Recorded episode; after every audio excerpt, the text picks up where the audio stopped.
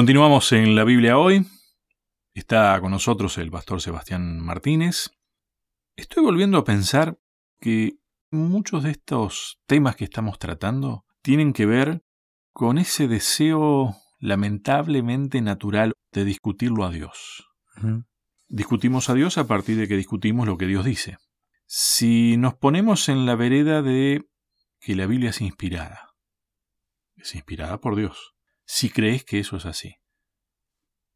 ¿Para qué discutís? ¿No? No, claro. No hay más discusión. Pensaba también en esto de sin David. Sin David no había Jerusalén. No hay Jerusalén. No hay templo. No hay templo. No hay Salomón. No hay Salomón. Y tampoco Jesús. Exactamente. ¿Por qué contar otra historia distinta a la que Dios te dice que sucedió?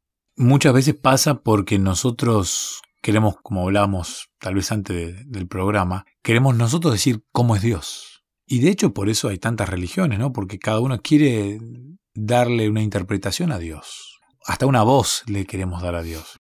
Y la voz de mi Dios no es la misma voz que tu Dios, porque nuestras imaginaciones y nuestra concepción de la historia es diferente. El color de la piel. Entonces nosotros muchas veces nos queremos poner en el rol de yo digo cómo es Dios. Y no podemos nosotros tomar esa atribución. Porque, insisto, acá todo se simplifica con la idea de Dios es el creador y nosotros somos la criatura. E-, el daño que se ha hecho a, la humanidad diciendo cómo es Dios y lamentablemente durante mucho tiempo se ha planteado que es un Dios tirano.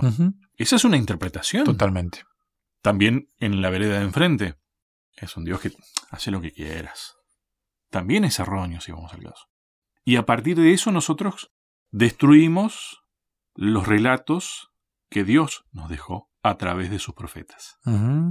Exactamente. Cuando nos ponemos... Bueno, es la gran discusión de, toda la vida. Cuando yo me pongo adelante de Dios. Termina siendo yo o Dios. Exactamente. Por eso el versículo es tan importante, el, que se usó para introducirnos. Yo soy tu Dios, Jehová. Imagínate una charla con Dios. Vos desconocedor total. Le preguntás, no tengo el gusto de conocerlo. ¿Quién es usted? Yo soy.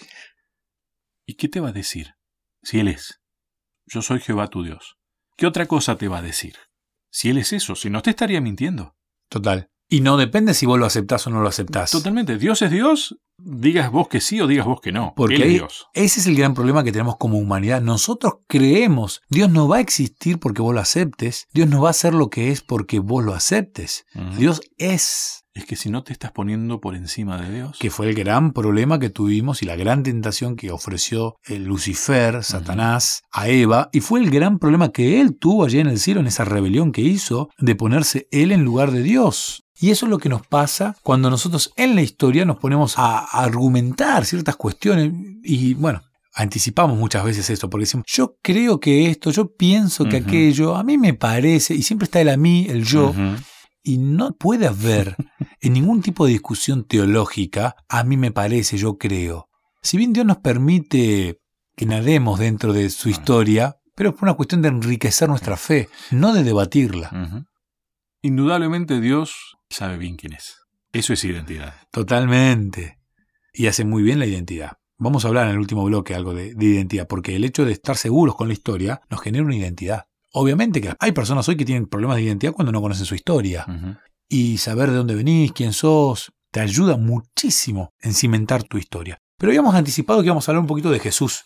Es Dios encarnado, Dios hecho humano, forma parte de la historia, porque en algún momento Él planifica, la Trinidad planifican que se encarne una de las personas de la Trinidad y se encarna en cuerpo para toda la eternidad, de paso, y nace. Nace en una ciudad específica, y nosotros hoy estamos seguros cuál es la ciudad porque no fue hace tanto tampoco. Claro, para nosotros que vivimos, no sé, con mucha suerte, el otro día salí a caminar, porque se puede salir a caminar aquí en Entre Ríos, veía al lado de tu casa un festejo de 100 años, veía los globitos de alguien que cumplía 100 años. y salí con mi hija y ella me decía, mira, 100, ¿por qué 100? Le digo, porque alguien cumplió 100 años, wow. Para nosotros 100 años es muchísimo, pero no es tanto. Y de hecho, 2020 años no es tanto. Si un árbol vive mil años. Es una muestra de lo limitado que somos. Total. Nada más. Pero de hecho, eh, los árboles viven muchísimo más que nosotros. Claro, para nosotros nos cuestan como miles de años. Pero si un árbol vive miles de años. Nosotros somos los limitados, inclusive la naturaleza es ilimitada en, temporalidad. Eterno. Es totalmente. Nosotros no tenemos ni idea lo que significa. Entonces, Dios se encarna, aparece, y me aparece en la historia contada por cuatro personas que comparten la temporalidad con este personaje, pero que alguno puede decir, pero ¿por qué no contaron esto? ¿Por qué no contaron aquello? Hay un dato curioso que, que me llama la atención y que vos me leíste un artículo antes de empezar el programa, que tiene que ver con la descripción física de Jesús. No tenemos No. descripción física de Jesús. Claro, muchas veces no hacemos una descripción física de Jesús, pero no tenemos una descripción física. No sabemos si era más bien blanquito, más bien morocho, qué tipo de nariz tenía, los labios cómo eran, el color de los ojos. No sabemos si eran marrones, si eran, no sé, celestes, turquesas, verdes, color miel. No sabemos. Y yo creo que nos hubiese distraído realmente de la historia que Jesús quería contarnos, que era la de la salvación. Hay una palabra en alemán, yo te voy a pedir a vos, Lucho, que la digas. No prometo que me vaya a salir. Perdona a los que me puedan llegar a corregir y por favor avisen cómo se dice. Heilgeschichte. Eso sería historia de la salvación. Claro, es similar a la palabra anterior que habías mencionado, Geschichte. ¿Qué? Y, y suma el Heil, que sería salvación. Esa es la historia de la salvación, que en teología es fundamental. Jesús vino a contar una historia que tiene que ver con la salvación, no a cuestiones si del color de los ojos, el color de la piel. Tal cual. Y eso, porque a veces nosotros nos queremos meter en esos detalles.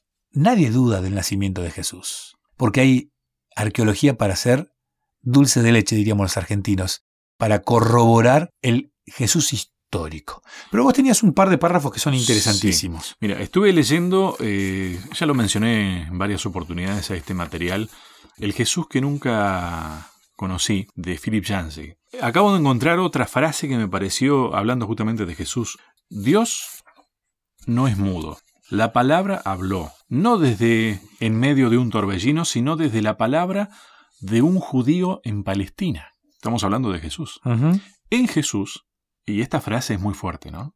En Jesús, Dios se acostó en la mesa de disección, por así decirlo, con los brazos extendidos en forma de cruz, para que todos los escépticos que han existido pudieran someterlo a escrutinio, incluyéndome a mí.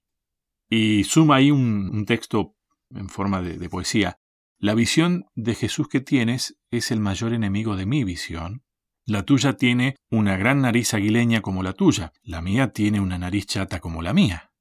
Ambos leemos la Biblia día y noche, pero tú lees negro donde yo leo blanco. Esto lo escribió William Blake.